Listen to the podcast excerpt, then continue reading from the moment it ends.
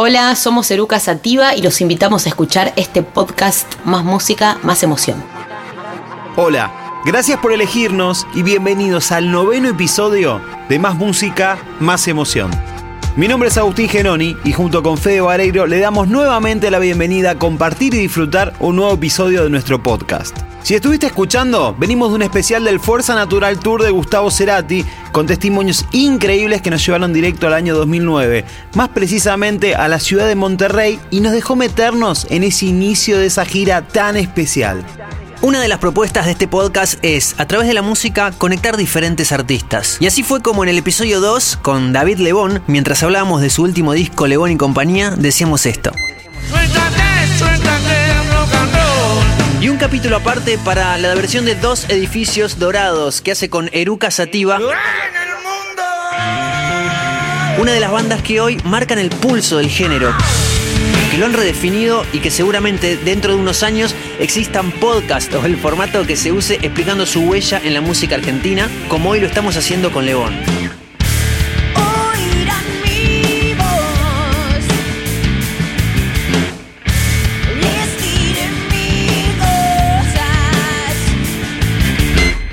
Y bueno, no tuvieron que pasar años y se nos cumplió de hacerlo nosotros. Le damos la bienvenida entonces a Eruca Sativa, Lula Bertoldi, Brenda Martín y Gabriel Pedernera a Más Música, Más Emoción.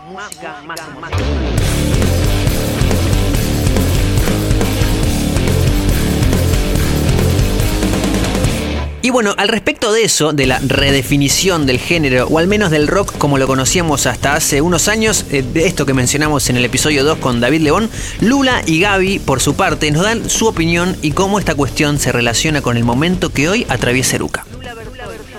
Hay un cambio de paradigma muy fuerte, pero un poco como vos decís, no sé si uno se, uno o, una se carga al hombro el hecho de tener que redefinir algo a alguien o el ámbito, es como muy difícil. Creo que si lo haces sin pensar también, eh, las cosas salen distintas. Nosotros hacemos la música porque nos gusta a nosotros, o sea, realmente eh, nuestro nuevo disco tiene mucho que ver con lo que teníamos ganas de hacer, con lo que teníamos ganas de escuchar, con lo que teníamos ganas de decir. Y es una gran polémica, ¿no? Porque ¿qué es el rock? ¿Qué es hacer rock? Para nosotros, o sea, realmente hacer esta música que hacemos es romper y es incomodar a nosotros desde el lugar de hacer esta música que nos cuesta porque nos pide estar en otro lugar, pero que es muy honesta y es muy sincera y a la vez incomodar al oyente un poco. Hay tantas cosas que te quiero decir. Quien viene escuchando Eruca dice voy a poner play al nuevo disco, y voy a escuchar chan. Y no, para nosotros es redefinir un poco, es barajar y dar de vuelta, decir, bueno, no, este es otro momento de la banda, es otro momento como artistas, es otro momento. Después el mote de rock o no rock, la verdad que caberá en el futuro, porque en el futuro, digo, Charlie no hizo clics modernos pensando esto es rock o no es rock. Hizo el disco. Después decimos, ah, esto es rock nacional, pero creo que ese disco tiene más que ver con este nuevo disco de Luca que con todo lo que veníamos haciendo incluso. Entonces, ¿es rock o no es rock? Y bueno, la verdad que eso lo podremos saber de acá a 10 años. Yo tengo 33 y vengo también de, esa generación de que se como que empezó a, gondolizar tipo supermercado, ok, esto es rock, esto no. Y por lo menos cuando yo era chico, en la escuela, no era esto es rock y esto no es rock, era esto lo podés escuchar y esto no lo podés escuchar. ¿Me entendés? O sea, digo, en, esa época estaba, por ejemplo, Madonna. Madonna no podés escuchar. O sea, no, no te puedes llamar un rockero o un fanático de la música y escuchar Madonna, ¿viste? Entonces, está bueno romper un poco con eso, ¿no? Con esa cosa eh, tan de góndola de supermercado. A mí me hace acordar como el supermercado, ¿viste? Romper e incomodar. Esa definición sobre la música de Eruca tiene que ver muchísimo con la dinámica de desarrollo de la banda durante este camino de casi 12 años. Fue en 2007 cuando se formó Eruca en un contexto donde, si bien Lula, Brenda y Gabriel se encontraban trabajando en otros proyectos musicales, decidieron, allá en Córdoba, juntarse y empezar a componer música.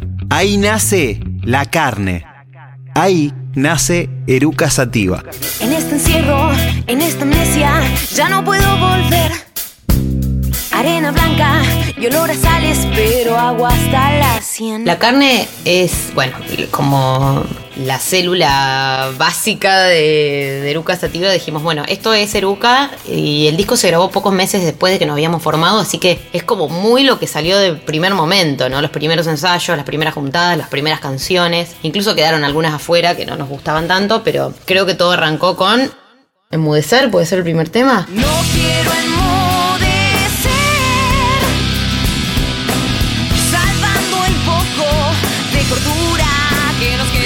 Frío Cemento también. Frío Cemento. Frío Cemento era como de los primeros que tocamos en vivo. ¿Te acordás Sí. como en el, en el demo primero que hicimos? Sí. Estaba Frío Cemento, Enmudecer también estaba. Enmudecer, estaba Lo que no ves no es. Y Foco. Foco.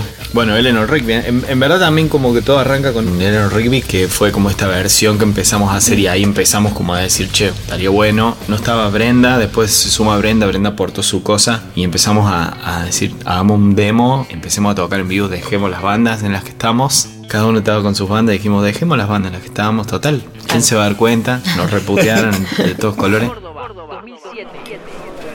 Che, ¿sabes qué? No voy a. No, no quiero tener más esta banda porque me voy a armar un grupo. Ay, ¿qué, qué onda? ¿Ya tocaron? No, todavía no, nunca. ¿Ahí tienen temas? No, No. no, la verdad que no, pero creo que Pero va va a estar andar bien, bien. va a andar bien.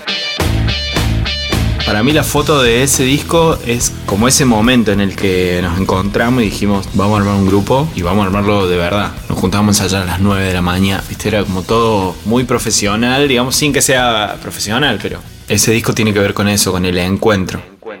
En el año 2010 llega su segundo disco, Es. La banda era mutante. De acá se desprenden canciones como ¿Cuánto costará? La canción con la que yo por lo menos conocí a la banda llamada Magú. Y para hacer junto a David León, justamente. Además, comienzan a jugar otras metodologías de trabajo. Presta atención a esto, porque si sos artista y particularmente te interesan esos procesos o simplemente sos un nerd de la música como nosotros, vas a ver cómo eso se va a ir modificando disco a disco. Bueno, en ES nos tocó el desafío de seguir redefiniendo a la banda, porque con un disco vos decís, bueno, este es el pantallazo general de lo que somos. Y en ES teníamos que ya otorgar como un. La cámara empieza a girar un poquitito más para allá en la foto, se empieza a abrir el cuadro, ¿no? Como que ya, ah, hay algo más, ¿no? En ES empezamos a- además a laburar con Lucas Gómez, que en ese momento fue la persona que también hizo su aporte de audio, quien fue quien mezcló. Ya que haya una persona que mezcle con un concepto de mezcla, te da como también otro 3D de la música. Bueno, Lucas hizo también que ese disco suene así y sea tan distinto. Es un disco que cuando llegamos, recordamos que lo grabamos, nos fuimos a hacer un viaje al sur del país y volvimos y él ya lo había terminado de mezclar y escuchamos esos tracks mezclados, no lo podíamos creer. Dijimos, ah, es re distinto de lo que grabamos. Como que él había hecho como un laburo de audio tan grosso que llegamos y nos dimos cuenta que nuestra banda ya había cambiado. Entonces fue muy loco eso porque dijimos, ah, este disco no le va a gustar a la gente. Y dijimos, de verdad, yo estaba re perseguida porque digo, suena re distinto. Y dijimos, claro, está bien que suene re distinto. Cuando vendrán los días. Ahí nos dimos cuenta que la banda era una banda muy mutante, digamos, como que se iba expandiendo en su sonoridad. Pero me acuerdo también de la sensación de decir, bueno, ¿y ahora qué hacemos? Porque es como que sentimos que con el primer disco nos empezó a ir bien. La gente empezó a venir a los conciertos, empezamos a, a mudarnos como a venues un poquito más grandes, viste, de que vengan 50, empezaron a venir 150 y así. Entonces es como que dijimos, bueno, ya ahora, viste, tenemos que, ¿qué hacemos? ¿Viste? ¿Cómo, ¿Cómo es hacer un segundo disco? Nunca, ninguno de nosotros había hecho un segundo disco con un grupo, ¿me Claro. entendés? Entonces dijimos, bueno, este, a partir de ahora es todo nuevo. eh, así que estuvo, estuvo bueno. Blanco, de 2012, fue el disco de quiebre y expansión de la banda. Blanco, además de ser el tercer disco de la trilogía, que son La carne es blanco, lo, planteamos como una trilogía que salió cada uno de ellos cada dos años, digamos. Es un disco también muy de quiebre porque terminamos de expandirnos hacia también Latinoamérica. Habíamos hecho ya una o dos giras a, México. a México. eh, entonces como que ya la banda se empezó a escuchar allá. Es el disco también que nos llevó a los Grammys. Eh, es un disco también en el cual continuamos expandiendo esta beta más folclórica de la banda, porque está, la, está Amor Ausente, que es un tema que, que, bueno, que nos ha hecho también crecer un montón en otros ámbitos que no sean solo del rock. Y bueno, es un disco que también aplicamos una metodología similar de componer juntos. En su génesis fue bastante parecido a como hicimos con, con Es, porque seguimos laburando con Sí. Lucas Gómez en el sonido. Eh, entonces como que bueno, seguía un poco eso, pero nosotros seguíamos buscando a ver qué más había dentro de- del abanico de Lucas. Y lo grabamos todo en vivo, lo cual también fue bastante diferente a como habíamos hecho los anteriores. De la grabación de este disco emerge un recuerdo importante para Eruca, el aporte de Titi Rivarola en Amor ausente, esa canción que se iba a convertir rápidamente en un momento único en cada presentación del trío. Este nuevo amanecer mientras se vuela el presente. A, a mí se me viene la imagen de Titi porque Titi Rivarola fue, digamos, ese fue como el último disco que él vio de Eruca y, y- y vino a grabar esa canción Amor ausente que había sido tan importante para él y que después terminó siendo tan importante para nosotros también. Entonces a mí se me viene la imagen de él eh, grabando eh, ese tema y ese- el otro día justo abrí la sesión, no me acuerdo para qué otra cosa, de Amor ausente y con- está la toma elegida de todos ustedes tocando con el Titi y cuando termina, viste, termina la toma, viste, cada uno se queda en silencio porque no, tenés que dejar que caigan todos los sonidos antes de hablar. Y el Titi dice, eh, vamos a hacer otra, ¿no? Se lo escucha el que dice, vamos a hacer otra, ¿no? Porque esta no sé si estuvo, y estuvo buenísima. Al final dijimos, no, no, no, no, que me queda hacer otra. Así que, bueno, es, es- Titi fue algo increíble para nosotros. Mis noches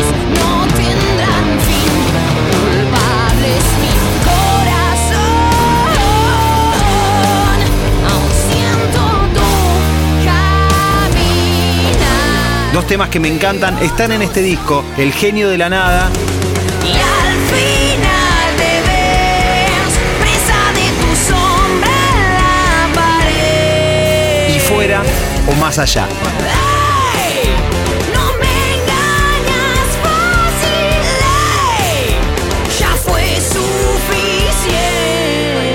Disco a disco nos pasaba eso, ¿no? Terminábamos el disco, lo lanzábamos, bueno, la gente lo re abrazaba el disco. ¿Qué hacemos después de este disco, viste? Porque ya Blanco era como, ¿qué van a hacer después de Blanco, viste? Claro. Porque claro, Blanco fue como Blanco una un quiebre, sí, Blanco fue un quiebre. Eh, a partir de Blanco entra eh, Sony Music, que nosotros me acuerdo que teníamos el, el máster ya listo y, y lo, lo vinimos a escuchar en ese momento con Rafa Vila acá, con Damián y demás. Y a ellos les encantó y, di- y- y se dio como, como esta relación que sigue hasta el día de hoy. Y aparte fue un disco que salió en noviembre de 2012 y durante todo ese verano no sabemos bien qué pasó, pero a partir del 2013 la banda había crecido, había subido en escalón, había crecido como en, en- en cantidad de público y en demás y, y pasó algo con ese disco y bueno después en el otro noviembre, digamos 2013, viene la nominación a los Latin Grammy que como dice Lula también fue como un pasito más, digamos, para, Seguir creciendo. para ir creciendo. sí. Luego de la trilogía vino el primer disco en vivo de Eruca Sativa. Huellas digitales. Como contó Gaby, primer proyecto desde cero de la banda dentro de Sony Music. ¿Y qué sería? ¿Un disco en vivo apuntando a lo seguro con todos los éxitos en un lugar cómodo y conocido para Eruca? Bueno, no. Otra vez patearon el tablero.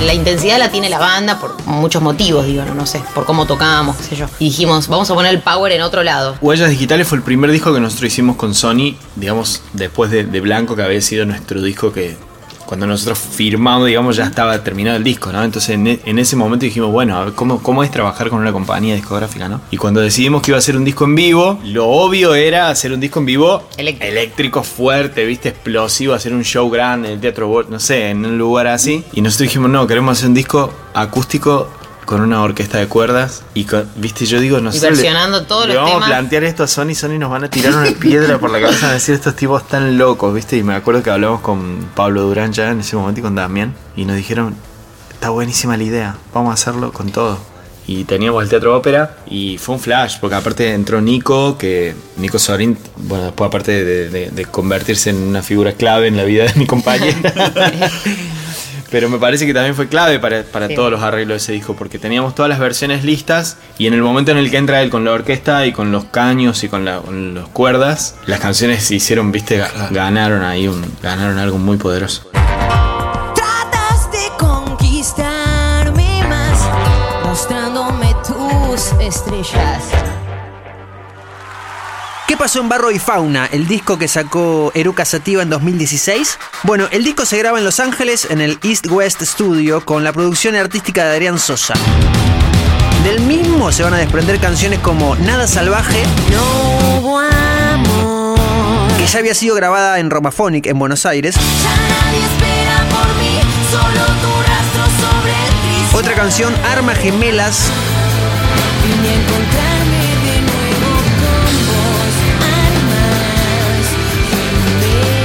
mostrando una vez más la fuerza, o mejor dicho, un tipo de todas las fuerzas que puede motorizar este trío.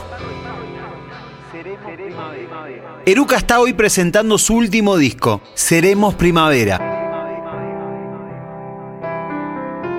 Sí, hay un momento. Lo recordamos perfectamente porque fue en, un- en el viaje que hicimos a México el año pasado, que fue a esta altura del año. Ya teníamos todas estas maquetas Fui un niño inquieto.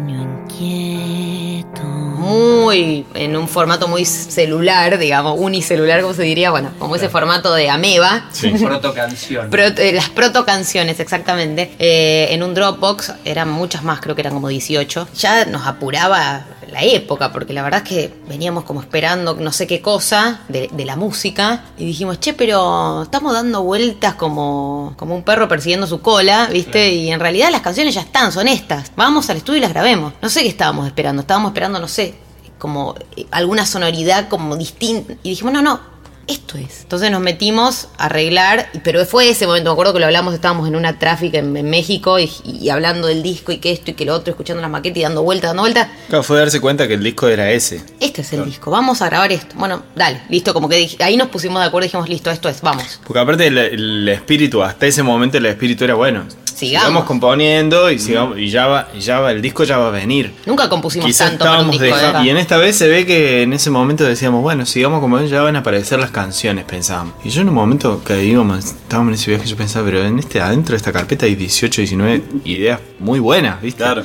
Poner que había que cambiar mucho, había que hacer letras, había que. Pero había algunas cosas que a mí me emocionaban. Por ejemplo, me acuerdo de una que subió Brenda que se llamaba Baba. Lo último que oí fría. ahora se llama Baba también. Pasó por varios nombres y de- decidimos ponerle Baba finalmente. Yo la primera vez que escuché eso dije, esta mujer está, Fue durante la gira, ¿no? está Estábamos tomando elevada, un café con ¿viste? Gaby. Estábamos tomando un café. Yo le digo, ¿escuchaste lo que hizo Ella me dice, Brenda?" ¿escuchaste lo que hizo Brenda? No, yo la verdad no había escuchado, justo esas no había escuchado. Y puse Baba con unos auriculares y dije. Y estábamos justo escuchando un disco en esa época de McCartney, ¿cuál es? El de Back the eh, Chaos and Creation in the Backyard, buenísimo. disco en Creation buenísimo. de Backyard, que estábamos emocionados con. Jenny Wren. No sé si lo vamos a poder poner, ¿no? Pero Jenny Wren es un temazo que amamos. Bueno, Un y- temazo. Y, nada, como que hay muchas sonoridades que están dando vuelta en el disco que estábamos escuchando en ese momento. Eh, tenemos que hacer eh, nuestra La playlist, playlist. nuestra playlist de influencias para este disco, porque la verdad es que. eh, Bueno, había, estaba Billie Eilish, ¿no? Mucho también. Billie Eilish, Rosalía, Paul, muy loco, pero nosotros escuchamos mucho el pop nuevo, la verdad que nos flashea la cabeza, Billie Eilish, Rosalía, y son influencias que están, ¿viste? A mí me destruyó el... el- Y el- claro, y esa mezcla, McCartney, Beatles, Radiohead, Rosalía, Billie Eilish. Yo cuando escuché el disco de Rosalía me, me, me, me aniquiló. Es en tu mirada, tu mirada clavada, una bala en el pecho. Como que dije, "Fua, esto... Y a Billie Eilish la escuchamos en ese viaje también de México. Sí, por las Entonces, Warning. claro, las chicas que ahora vienen a girar con nosotros de Warning de México, nada, nos hicieron escuchar, pues son pibitas, son chiquitas, y claro, son- como que te traen toda la data nueva, que decís, bueno, a ver, vamos a escuchar. Y Billie Eilish acá en Argentina no había explotado, y en ese momento la escuchamos en el viaje y dijimos, ¿qué es esto? Y en el medio estábamos armando nuestro disco y cosas, y dijimos, Claro, "Ay, y Dios". aparte vos empezás a ver que esas maquetas quizás estaban hechas antes de escuchar toda esta música. Digo, antes de escuchar el disco de Rosalía, antes de escuchar el disco de Billie Eilish y todo, y había como una como un parentesco, claro. estaba en el aire, ¿viste? Entonces, en ese momento de quiebre dijimos, bueno, este es el disco, o sea, vamos a empezar a, a laburarlo y ahí apareció Ale, nuestro manager, que dice, chicos, les reservé el estudio para tal, tal semana. Nosotros, no, pero si no tenemos nada, bueno, Entren.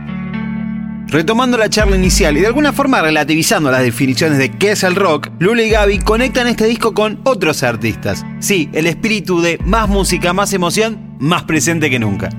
E Incluso Seremos Primavera creo que es un disco que tiene más que ver con la esencia del rock nacional que con lo que veníamos haciendo. Entonces, Está bueno lo que dice Lula, porque tiene esa mezcla del- de lo que no debería ser rock, según estos últimos 20, 25 años, pero lo que empezó siendo el rock nacional, ¿no? Esta cosa que decías, arcoíris, gieco, eh, hasta te diría eh, Porcheto, eh, qué sé yo, Sí, sí, obvio. Charlie García, Pedro Aznar, eh, David Lebón, Fito Páez, ¿no? Nos vi fallar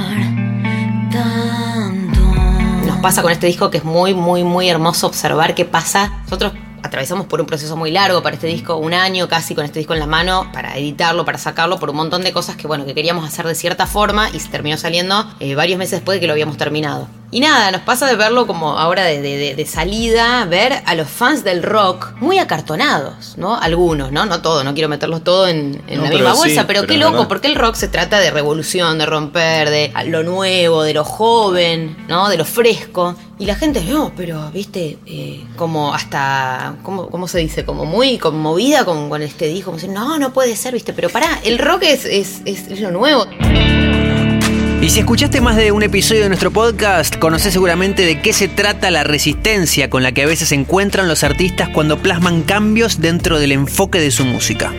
Que es entendible también porque la música está conectada a, las- a la emoción siempre. Entonces, para algunas personas es como si le hubieras tocado algo que no, viste, no había que tocar. Como que me transformaron a Eruca Sativa en esto, viste. Y hay algo que decía Lula en una nota que es verdad, que yo lo leí y digo que qué bien que estuvo en decirlo porque dijo que hay muchas personas que todavía nos siguen diciendo a nosotros cómo debería sonar Eruca. Y es una, es una deformidad, ¿me entendés? Una deformidad. Que a mí me llega un mensaje como diciendo, todo bien, pero no estoy de acuerdo con esto. Pero bueno, digo, cuando haciendo un paralelismo, obviamente salvando las distancias, porque no, no estoy lejos de, de- de- de compararme con Clicks Modernos, pero siento que cuando pasó Clicks Modernos, yo no había nacido, pero por lo que me cuenta mi padre y mi madre, era medio que pasaba lo mismo. Decía, ¿cómo puede ser que Charlie se haya convertido en esto?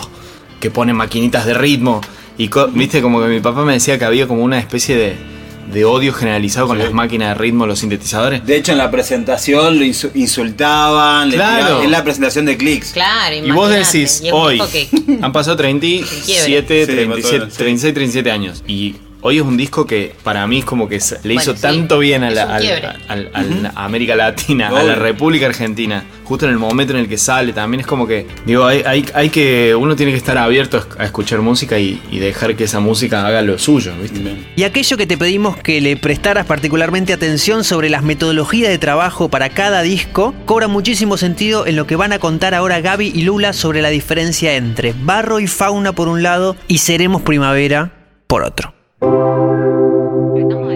Tratamos de alejarnos lo más posible de, cualquier cosa que hubiera sido parecida en el proceso anterior. O sea, muchos fans nos dicen, por ejemplo, bebe, pero no hay power. No, fue intencional. La verdad que hay intención en que no haya power, que no haya distorsión, riffs. Todo lo que es obvio en Eruca Sativa, dijimos no. O sea, no lo vamos a hacer de nuevo porque no nos queríamos repetir. Entonces arrancamos por no componerlo en una sala de ensayo. Con la guitarra, el bajo y la batería colgados. Bueno, la batería colgada es difícil, pero. A veces puede A veces se puede.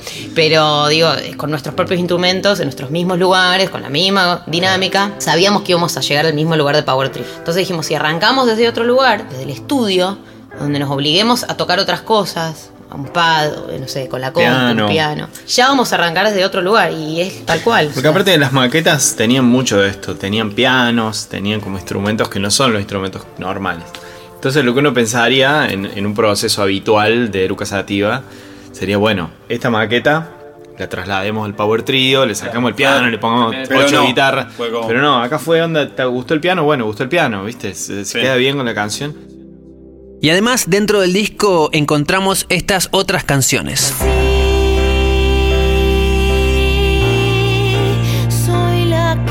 La primera de todas, Omara, con un piano tocado por Brenda. Mi favorita, si es que alguno se lo preguntó, es una canción muy dulce y muy linda, se llama Carapazón. Perdón si es que traigo un caparazón. Gracias por despertarme. Titulado así porque según un tuit de Lula Bertoldi, es la palabra que encontró Juli, su hijo, para nombrar a los caparazones.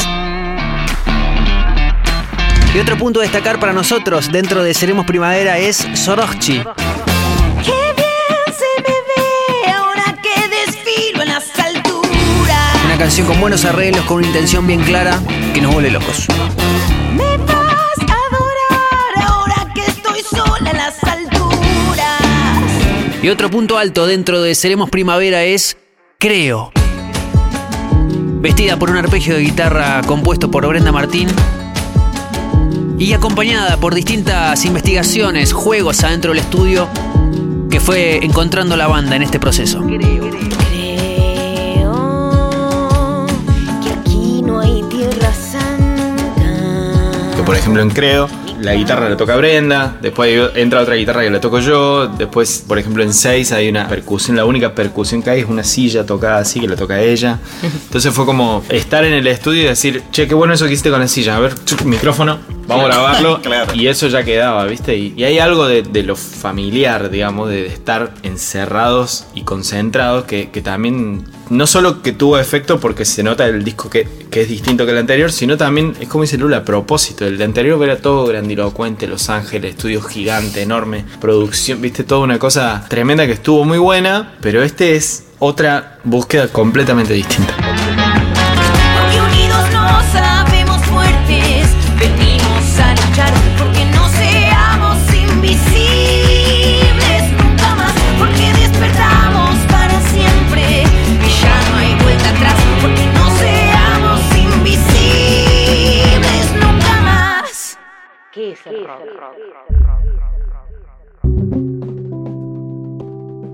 Fede Vareiro. Agustín Genoni, un nuevo podcast que está a punto de terminar, no sin antes hacer algunas aclaraciones, algunos agradecimientos y bueno, y algunas cosas que no se escucharon se van a escuchar ahora. ¿Todo bien? Todo bien, eh, principal agradecimiento para Eruca Sativa, para Brenda, para Gaby, para Lula. Es como, todavía no, no sé si está muy cerrado. Eruca Sativa, Eruca, yo creo que ya va, va, Sí. va- va girando solamente para Eruca. Me parece que es como más sencillo, ¿no? Mi banda favorita. Lo-. ¿Sabes que lo escuché varias veces? Eh, y obviamente lo, hemos lo, lo hablamos con una distancia, ¿viste? Como lo he escuchado en algunos medios. No, lo hemos conversado varias veces Sí, y, y también la- la- las ganas con las que llegaste a hacer este episodio. No, bueno, vos también, yo lo sé, pero eh, me parece una banda increíble, me parece que en vivo... eh, hace poquito lo vimos en un festival y En el Festi de Futuro Rock. en el Festival Futuro Rock y yo pensaba, bueno, cuando vengan a la nota, decirles, bueno, ¿dónde están los otros músicos? Porque era- Es increíble. Es una, realmente es como un- suena muy fuerte y muy bien. Y no, no, no tiene que ver con una cuestión de intensidad o de volumen nada más. sino Totalmente. como una especie de, de fuerza de cuerpo y de empuje que lo provocan ellos tres y que me vuelven loco. Es lo que hablábamos en el episodio, como de disco a disco, no, no solamente las distorsiones marcan esa fuerza, Totalmente. sino que a veces la fuerza va por otro lado y se mete, por ejemplo, en Seremos Primavera por otros lados y, y a través de otros arreglos. No, no- no siempre el rock tiene que ser distorsivo o, o tener guitarras así pesadas, poderosas, para tener lo que se conoce como una especie de, de power, ¿no? Totalmente. Eh, momento de bonus track, tenemos un bonus track muy lindo junto a Lula y a Gaby. Ah, hay que agregar una cosa, porque Sí. por ahí eso puede llegar a, a pasar. Brenda ese día no, es- no, no pudo estar, así que por eso grabamos con, con Gaby y con Lula. No fue una cuestión de animosidad hacia Brenda, que nos parece una genia, una de las mejores bajistas de la Argentina. Pero bueno, para este bonus track, por eso participaron Lula y Gaby. A una pregunta que solemos hacer mm, muy asiduamente. La pregunta es, claro, a ver, te dejo adivinar, te doy dos segundos. Ya pasaron. sí, ya pasaron. Seguramente adivinaste. La pregunta es, ¿qué es una buena canción según Eruca Sativa? Es difícil porque a veces no la podés como encuadrar. Para mí, una buena canción no, no depende del estilo, no depende de nada. Me tiene que mover algo, me tiene que emocionar, me tiene que, que atrapar. Digo, cualquier forma. eh, ya sea por, no sé, a veces no sabes qué es. Es la melodía, la letra, es la instrumentación, no sé. Pero, pero es eso, te toca, te, te, te, te moviliza, te... A mí por lo menos una buena canción me motiva a querer hacer más música normalmente. Eso es lo que me hace una buena canción. Decir, ay, tengo ganas de componer. Como que escuché una canción hermosa y dije, quiero componer. O sea, porque me dan ganas también de decir, yo quiero lograr eso que me está generando esta canción con una canción mía. Me encantaría, digo. Es como esa la sensación. Y, y si te pregunto, ahora, decime una buena canción, ¿qué es lo primero, cuál es lo primero que se te viene a la Yo cabeza? cuando dijiste buena canción pensé en la última gran canción que, que me movió el corazón fue una de Lisandro Aristimuño. Que no sé, que es Pozo. Con el Pozo de Lisandro Aristimuño me parece un temazo que la primera vez que lo escuché me emocioné, la quise interpretar, la toqué en vivo. O sea, es como que esas canciones que digo, esto es un ejemplo de una buena canción. Como una canción que tiene todo. La instrumentación, la melodía, la letra. eh, no sé, como toda la, la dinámica de la canción, como va creciendo. Entonces, todo eso me encanta. Bueno, esa es una buena canción para mí. Sí, para mí también es, o sea, tiene que ver con la emoción 100%, tiene que ver con, con algo que es mágico. Había un, un un concepto así que hablaba de las buenas canciones, no sé si era de Sabina, creo que era de Sabina, que decía que la buena canción es una, una, digamos, una melodía, una letra y algo que, que es lo más importante y nadie sabe quién es, qué es, ¿viste? Claro. Eh, a mí me parece que pasa algo tan mágico, ¿viste? Con, con esas con esos sonidos y esas me- melodías como si hicieras una torta, ¿viste? Y le metes un ingrediente que no sabes qué es, pero está buenísimo. Eh, y a mí me pasa lo mismo que, que dice Lula, que te dan ganas de agarrar una guitarra y decir, bueno, quiero, quiero hacer otra, ¿viste? Quiero eh, generar eso en alguien más, generar eso que me pasó a mí. A mí me poner, ahora estoy escuchando mucho John Mayer, no sé por qué. Como que volví a escuchar un montón John Mayer y, y hay una, un par de canciones que digo, este flaco está por arriba de, de los edificios, ¿viste? Está como en un nivel de, de, de, de- de claridad, ¿viste? Que me parece maravilloso. Entonces, la verdad es que no sé qué es una buena canción, no lo sé, pero sí, es- digamos, estoy seguro de lo que me genera cuando la escucho, digamos. Claro. Yo creo que además hay un antes y un después en cualquier artista eh, cuando generas, eh, cuando haces una persona llorar con una canción, no sé, es como una cosa muy poderosa. O sea, cuando una persona llora con un tema tuyo, es como que decís, ah, qué fuerte, o sea, no lograste tocarle el corazón de una forma a esa persona con una canción, pues no que le estás hablando de su vida personal, le estás hablando tal vez de algo más, de un sentimiento que a veces es re difícil de describir y de poner en concreto en palabras. Y entre la música y la letra y la melodía, toda esa conjunción hace un mix que a veces es letal. Cuando vos escuchas una canción que te hay- no lo puedes evitar, una canción que te hace llorar, digo, la, la pones y la escuchás y, y llorás. Es como muy fuerte, ¿no? Que la música te haga eso. ¿Tenés esa imagen, eh, digo, tuya, Sí. viéndolo en el- la Sí, gente cuando lo- lo- lo- me- nos, nos pasa en recitales, en shows. También hay gente que por ahí, bueno, en esta época de las redes, se emociona y sube sus videos Claro. emocionados o emocionadas. Y, y no lo puedes creer. El día que salió el disco, había varios videos de, de- de personas que nos siguen, qué sé yo, que escuchando el disco en el momento, escuchándolo y lloraban, pero no de los fans, sino como de. De la emoción de esas canciones, ¿no? Y era tan real que digo, wow, qué fuerte, ¿no? Que, esta, que no sé, que la gente se emocione y que llore con tus temas, como muy lindo, ¿no? Creo que ese, es, esa cosa que pasa ahí es como, como que la querés volver a repetir, no querés perder eso, ¿no? De lograr como ver a alguien. ¿no? De lograr- de lograr- de lograr- Tremendo testimonio. Hermoso. eh, canciones que nombraron Lula y Gaby. Pozo, de Aristimunio, Temazo. Sí. Y John Mayer. John Mayer, en general, sin puntualizar ninguna canción. Qué lindo John Mayer. Sí, a mí me, lo que me vuelve loco es un bombón. No, eh, a mí lo que me encanta es como. Me imagino siempre como dos personas en un mismo lugar y una canción sonando y por ahí a una persona le pasa por el costado y a otra la atraviesa rotundamente. Eso, eso no deja de, como de bastante volver loco. Y siempre hay una historia atrás de, de- de cada sensación que recorre el cuerpo de una persona cuando se conmueve con una canción y de eso se trata un poquito el podcast. que Exactamente. Y bueno, un bonus track más. Si sos fan de la banda, si los escuchás, si los seguís en redes sociales, es muy probable que te haya pasado una situación de un mensaje que te responden. Contacto un- directo de Claro, Eruca. Exactamente, un contacto Los etiquetas directo. en una historia y por ahí te contestas, te tiras buena onda, sorpresivamente. Y claro, y ahí, sobre ese punto, indagamos y Lula y Gaby nos contaron esto. ¿Cuán importante es para ellos, para Les Eruca Sativa, la relación con su público? Desde siempre, nosotros medio que nacimos con las redes sociales, ¿no? Eh, no nosotros, porque no me quiero hacer la millennial, pero sí la banda. Eh, la banda tiene casi 12 años y cuando arrancamos estaba MySpace y nuestro contacto era directo y siempre lo fue, ¿no? Pero siempre fue directo con la gente. Nosotros estamos detrás de nuestras redes sociales, las manejamos, les generamos el contenido, contestamos todos los mensajes, eh, posteamos todos los eventos, todo, todo, todo. La verdad que es muy artesanal el trabajo que hacemos con redes sociales y, y es muy importante para nosotros. O sea, es muy importante que la gente sepa que está en contacto directo con nosotros y que nos lleva muchas horas del día, pero que es muy necesario estar en contacto con la gente, que te digan lo que piensan, que te pregunten cosas, no sé, que es como natural para nosotros estar ahí. No sé, sentimos que sería como muy ridículo no estar presente en nuestras redes sociales y estar en contacto con la gente, porque para nosotros es importante, ¿no? Que saber qué piensan, ¿no? Que, qué les pasa. Para el cierre, momento de agradecer a. Bueno, en principio nos llegaron una banda de mensajes por el episodio anterior del Fuerza Natural Tour de Gustavo Cerati. Increíble. Histo- un montón de historias, no, no queremos puntualizar No. también porque eh, no sé, está bueno, no la queremos contar. Llegan por privado y es como, bueno, vamos a preservarla, no la subimos a, la- a las historias nuestras de nuestras redes. Por ahí a veces- A veces preguntamos si se puede Claro, y obvio. a veces no tenemos ni ganas de preguntar, pero la verdad que es un montón.